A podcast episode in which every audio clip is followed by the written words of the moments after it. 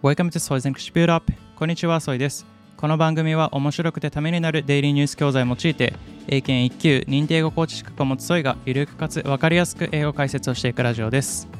今日のタイトルは、Having low expectations will not make us happier. あまり期待をしない人が幸福度が高いわけではないの前半です。それでは早速本部を聞いていきましょう。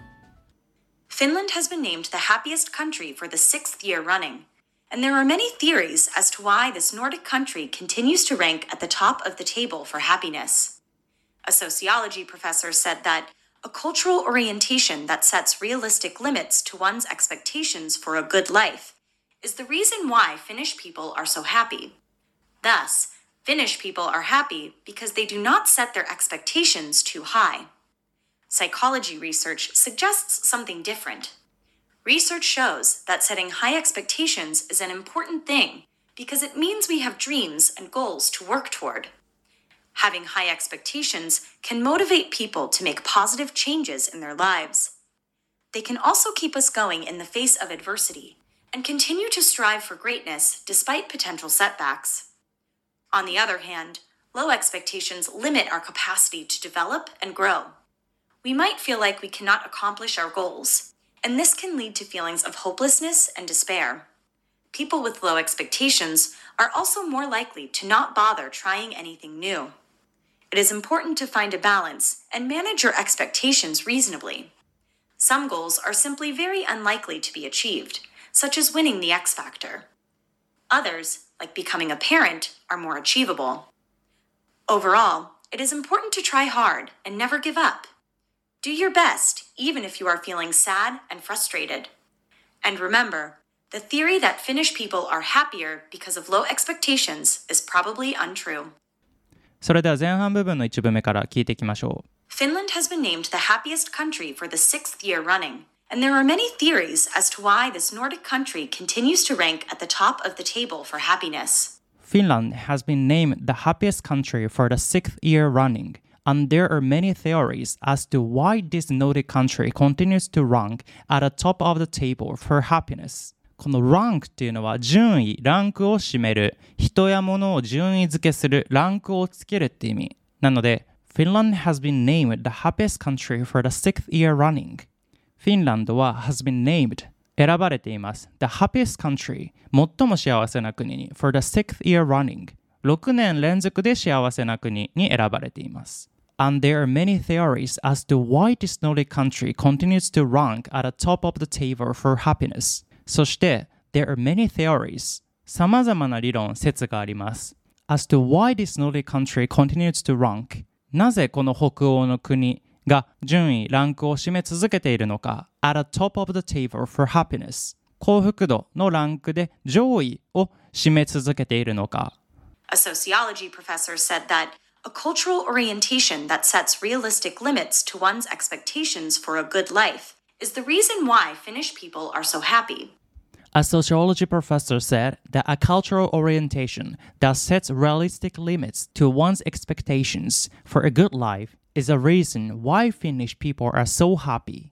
この orientation っていうのは物事に対する姿勢とか環境などへの適応、指導、順応って意味。 なので、sociology professor said 社会学の教授が言うには that a cultural orientation 文化的姿勢 that sets realistic limits 現実的な限界を設けるような文化的姿勢 to one's expectations for a good life いい人生に対する自分の期待に現実的な限界を設けるような文化的姿勢が is the reason why Finnish people are so happy フィンランドの人々がとても幸せであるという理由であると述べています。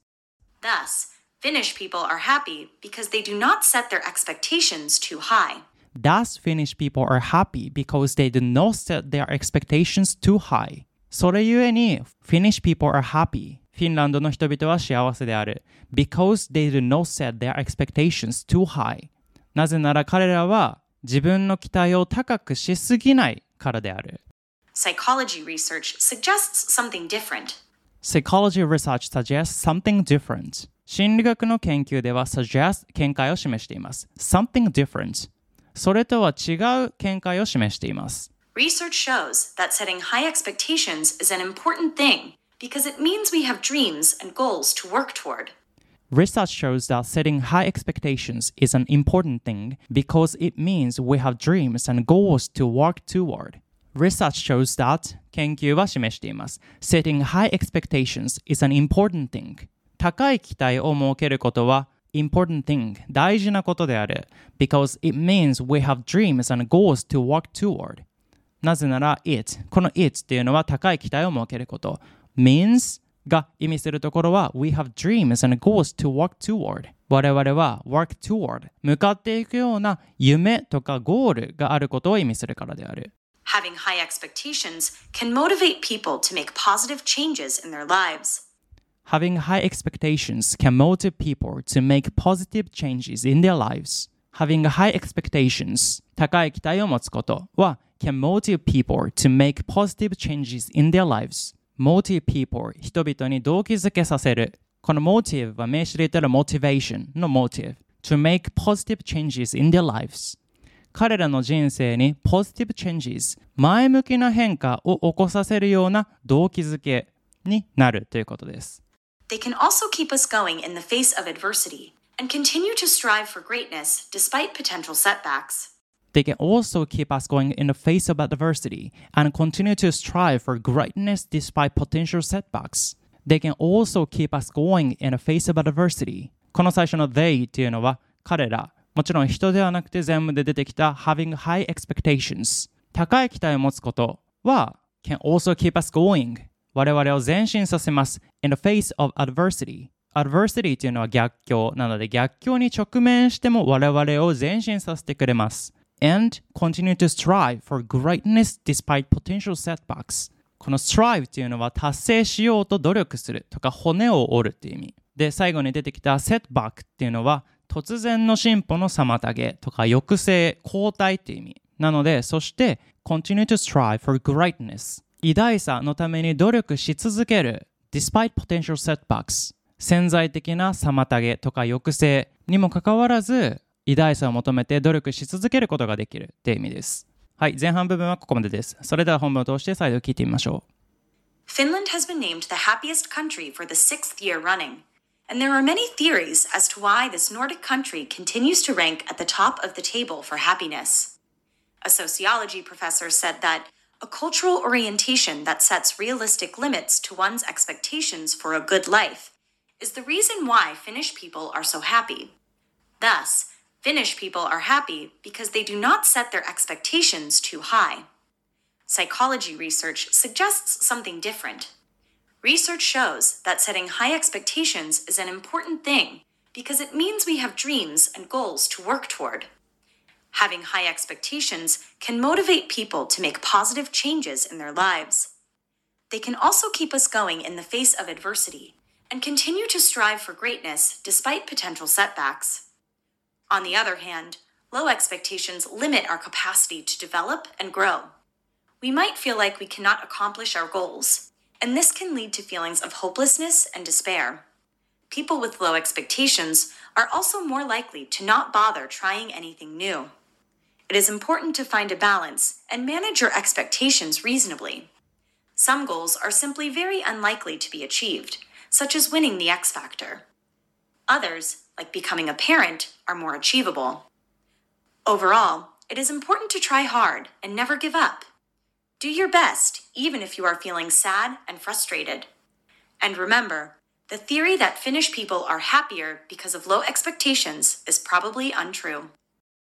はい、いかがでしたでしょうか一つ英語の解説で orientation っていう単語が出てきたと思うんだけど記事の中では物事に対する姿勢とか環境への適応指導順応っていう解説をしたんだけど文中では A cultural orientation that sets realistic limits to one's expectations for a good life 良い人生に対する自分の期待に現実的な制限を設けるような文化的姿勢で登場したんだけど例えば他の文で言うと We employ people without regard to their political orientation 私たちは政治的思考に関係なく人を雇用しているこの例文では思考っていう意味が出てきましたで、この orientation は AA で見た方がやっぱり分かりやすくて、The particular things that a person prefers, believes, thinks, or usually does. ある人が好む、信じる、考える、または通常行う特定のことっていうこと。なので文中に出てきたもので解説していくとフィンランド人っていうのは文化的に良い人生に対して自分の期待に現実的な制限を設けるっていうような傾向がある。とかそれがいいと信じていたり考えていたりすること、まあ、個人の傾向でも使えるし私はこういうような考えがあるとか、まあ、こういうことを信じているとか、まあ、文中ではフィンランド人より大きな分類としてフィンランド人っていうのはこういうような文化的姿勢文化的傾向があるっていうような、まあ、ある物事に対して矢印のようにまあ傾いているっていう感じで解釈すれば、まあ、イメージしやすいのかなと思います。はい。この記事はですね、Having low expectations will not make us happier あまり期待をしない人が幸福度が高いわけではない。ということで、まあ、この記事ではフィンランド人を例にして出しているんですけど、皆さんのオリエンテーション、姿勢的には普段期待をする人でしょうか、もしくはあまり期待をしない人でしょうか。前半部分は社会学の研究と心理学の研究で、まあ、意見が分かれていて、まあ、社会学の研究では、まあ、いい人生に対してあまり高い期待を持たないことっていうのが幸せの秘訣だと言っていて心理学の人は Setting high expectations is an important thing. 高い期待を設けることはとても重要なことであると言っています。後半部分では高い期待を持つことに対する見解と期待値が低いことに対する見解より詳しく説明していますのでよかったらまた楽しみにしてみてください。本日の教材はオンライン英会話ネイティブキャンプさんから提供いただいておりますので気になる方は概要欄をチェックしてみてください。お得な優待コードもご用意しています。それでは今日も一日頑張っていきましょう。バイ。